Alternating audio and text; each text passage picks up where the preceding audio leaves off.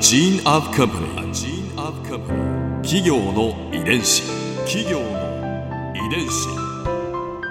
全国に546万社以上あるとされる日本の企業その企業の数だけ理念があり使命があり人間ドラマがありますこの番組ではさまざまな企業のトップや社員の方にお話を伺いながら成長する企業の DNA を解明していきます企業の遺伝子ナビゲーターは私はるかクリスティンとクオン株式会社代表の武田隆さんです。武田です。よろしくお願いします。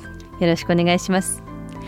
さて今日はマルコメ株式会社マーケティング本部広報部部長須田信弘さんをお迎えしています。よろしくお願いします。よろしくお願いします。今回はマルコメのターニングポイントについてお話を伺いますお味噌の話ですけどそもそもですけれども、はい。えーマルコメのお味噌販売シェアはナンバーワンはい。ということですよね、はい。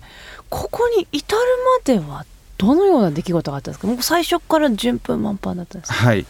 実はあのマルコメが急拡大急成長したあはい。の一つのあの商品っていうのがあります。はい。これがあの1982年に発売されたあだし入り料亭の味という商品になります、うん。はい。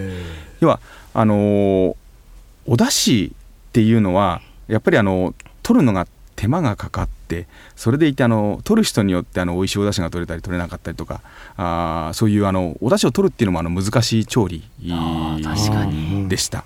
でえっ、とまあある時ですねあの私どものあの会社に寄せられた苦情の一つに、はい。お宅の味噌でお味噌汁作ったら美味しくなかったんだけどっていう苦情が寄せられてでよくよくあのその苦情を寄せた方に聞いてみるとですねお出汁を取らずにただお味噌を溶いてお味噌汁を作って飲んだからだったということがありました。えそれに対してどうしたんですか？こうそれはちょっとだ、あなた出汁を取ってないからですよっていう。はい、でやっぱりその頃ですね、はい。えー、といろんな調査からもですねお出汁を取るのも面倒だとか難しいとかあーいつも美味しいお味噌汁にならないとかいうそういうお出汁を取ることに対してあの難しいんだっていうあのそういう意見がたくさん出てたんえです、ね。えあの調査の結果もあったりしましたのでこれはあのおだし入りの味噌をもし作ることができればあのニーズがあるのではないかということで開発に着手したのがそのだし入り味噌です。企業の遺伝子。ただ、あのーそのだし入りの味噌もですね、はいえー、とその頃にちょこちょこはどうもあったらしいんです。だから実は私たちのだし入り料亭の味が日本初っていうことはあの言っていません。うん。で何が難しかったのかっていうと、はい。そういうあのお味噌を大量に生産することが難しかったっていうふうに言われています。大量生産装置を開発するのが難しかった。うん。でどういうことかっていうと、はい。あのー麹がお味噌を美味しくしていくっていうお話をしましたね。うんね。はい。あれはだから麹の持ってる酵素があー米麹はあのお米の持ってるでんぷんを、えー、と麹菌の持ってる酵素で分解して甘みに糖に変えて甘みになったりだとか、あとはあの大豆っていうのは畑のお肉って言われるぐらいあのタンパク質が豊富ですけど、そのおタンパク質をお麹の持っている酵素。これプロテアーゼって酵素なんですけどこれでもったの分解してアミノ酸うまみに変えたりして、うん。あの美味しくなっていくんですけどその他にもあのもっとたくさんのあの酵素を持っています。で実はあの出来上がったお味噌えー仕込んだ後に何ヶ月か熟成させて出来上がったお味噌。これ蔵出しのお味噌っていうんですけど、はい。そこにただあのお出汁を入れてもうん。そのお味噌を美味しくするはずの酵素が違う種類の酵素なんですけどそれがあのお出汁まで分解してしまう。でお出汁は分解するとそれ以上美味しくならなくて逆にあのお出汁が効かなくなっちゃうんですね。らららですのでそのお出汁が長持ちするようにはい。その酵素の活性を止めてあげなくちゃいけなかったんです。はだから課題が なかなか難しい難題が、そうなんですよね。であまったわけですね。あそれはあのお味噌をある温度にまでまあ80数度なんですけど、はい。あの上げてで、えー何分間かキープしてあげるとその酵素の活性っていうのは止まります。へえでただお味噌って、はい。あのー自分自身っていうかあの熱いく熱せられてるとあっという間に色が変わり香りが変わり味が変わっちゃうんです。あそうなんはいですか、、色がどんどんどんどん、えー、と焦げ茶色になりあ果てはもう真っ黒になっちゃうんですけどでそれに合わせてあの香りも味もお美味しくなくなってしまう。あなのでお出汁を入れるためには加熱をしなければいけなかったんですが、うん。あー加熱をしただけだとおお味噌がどんどんどんどん美味しくなくなっちゃうので、ーうん。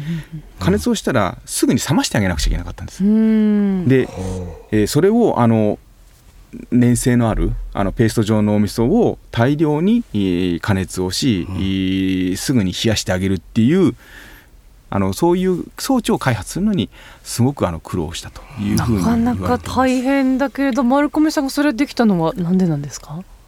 まあ技術者のもうあれでしょうね。頑張りですよね。はい。もうだし入り味噌っていうのは出せばニーズがあるっていうのは、なんとなくもう掴んでたので、うん。確実にこれは、はい。大量生産欲しているものではあると。そうですね。大量生産できるそういう装置さえ開発すればあのいけるだろうというのはもう握った上で、えー一生懸命その装置を作り上げた。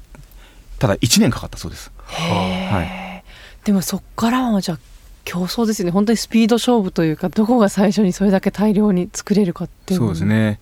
まあその当時のことはちょっとすいません。私もはい。まだあの会社に入ったわけじゃないのであのどんな様子だったかっていうのは分からなかったんですが、でもそのだし料亭の味っていうのは出した後ですねもう本当にあの飛ぶようにはあ。出荷されていったようです。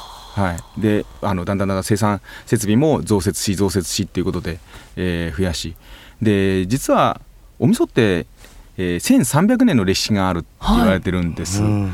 1300年の歴史のあるお味噌なんですが実はあのだし入り味噌が開発されてからまだ30数年なんですよね。へでも30数年で世の中に出回るお味噌の、えー、28%ぐらいは実はだし入り味噌です。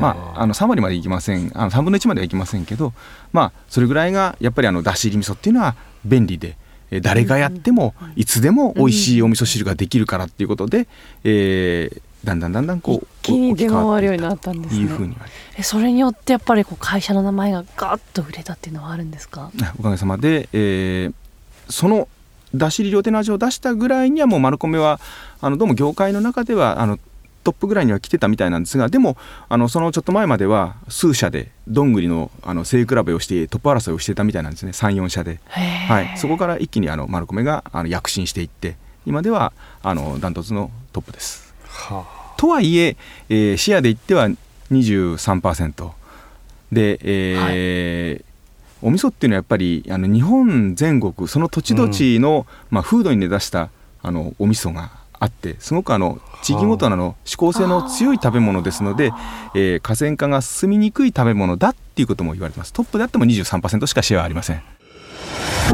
ここで春風ビューポイント。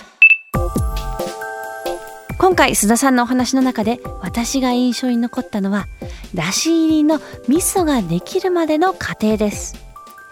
実は私ですね大変恥ずかしいんですがえお湯と味噌だけで美味しい味噌汁ができるとえ今日まで思っていたんです。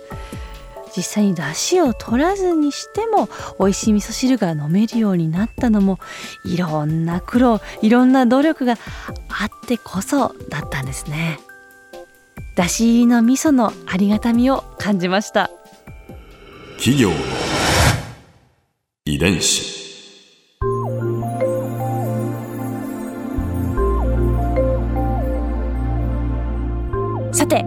この番組はポッドキャストのほかスマートフォンタブレット向けアプリ JFN パークでも聞くことができます。お使いのアプリストアからダウンロードして企業の遺伝子のページにアクセスしてみてください。